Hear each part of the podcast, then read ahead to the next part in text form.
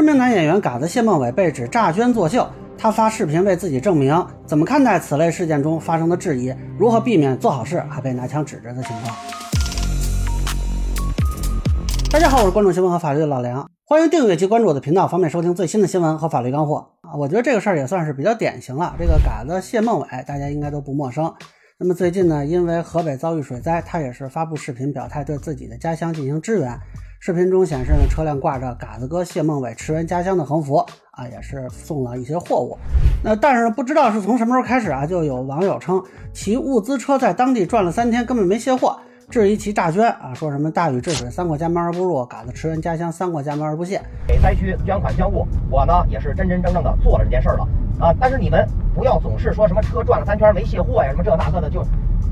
就是负面的消息，你这个这个就是错误的引导广大网友，这个特别不好，因为这次是一个正能量的事儿。这后续他是晒出了一些村委会开具的接收证明，也有媒体联系到了他的家乡河北保定雄县龙湾镇，该镇政府办公室工作人员证实接受到了他援助的物资。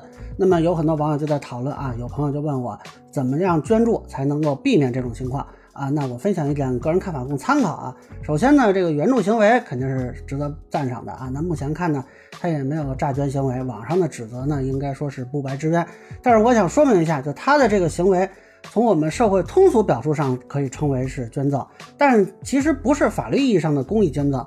那根据公益事业捐赠法呢，公益捐赠的对象应该是依法成立的公益性社会团体和公益性非盈利的事业单位。当然，谢先生的行为呢，还是值得赞赏的。但是法律角度看，我个人倾向认为这是一种民事层面的无偿赠与行为。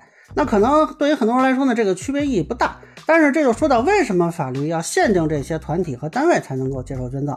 首先呢，当然是此类机构更为专业啊，运营成本更低。这个我以前了解过一些啊。你如果是零散的那种募集物资，你的募集啊、存储啊、运输这个成本可能会非常的高，有的比你物资本身的成本还高啊，还不如就在当地买。但更重要的是呢，这些机构是要在公益慈善法规的要求下注册和运转的，其从一开始就要得到主管部门的监管啊。比如说对相关信息啊及时公示公开等等，那这些机构呢就得到了一定的政策法律层面的信用背书，呃，也是保障相应的公益活动在法律的轨道上开展。呃，当然是不是说正规的机构就一定没问题啊？这种包票我也打不了。但是你如果不是正规机构，那么你的行为呢就没有这方面的政策法律背书。那我看有的网友也在讨论说，啊，那我捐了六百块钱，我发朋友圈晒也被质疑，这个应该说是没道理的。因为普通公民的捐赠行为呢都是自愿的啊，这个无可指摘。但是谢先生这个相对特殊一点在于呢，他是典型的公众人物，他本身的账号和流量跟他的商业活动有一定的关联。那实际上呢，也有网红利用公益赚取流量的情况出现。那他之前呢，因为直播卖货啊，也有过一些争议吧。网上的东西都是虚拟的。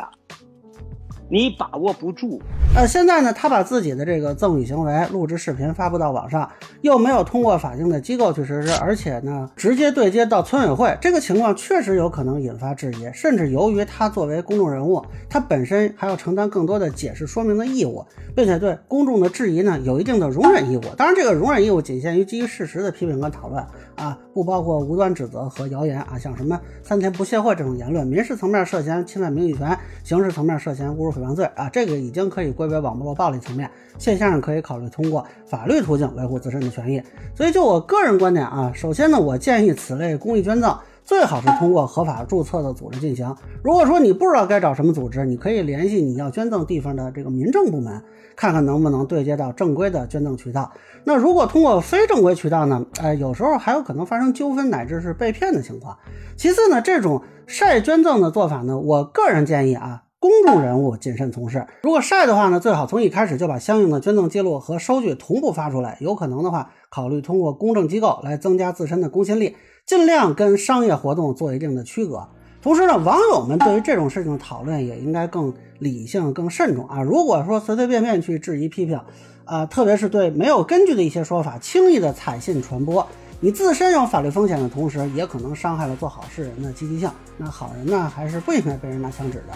那以上呢，就是我对这个嘎子被指诈捐事件的一个分享。跟浅浅咱们说了，有欢迎不同意见小伙伴在评论区弹幕里给我留言。如果您觉得说的还有点意思，您可以收藏播客老梁不郁闷，方便收听最新的节目。谢谢大家。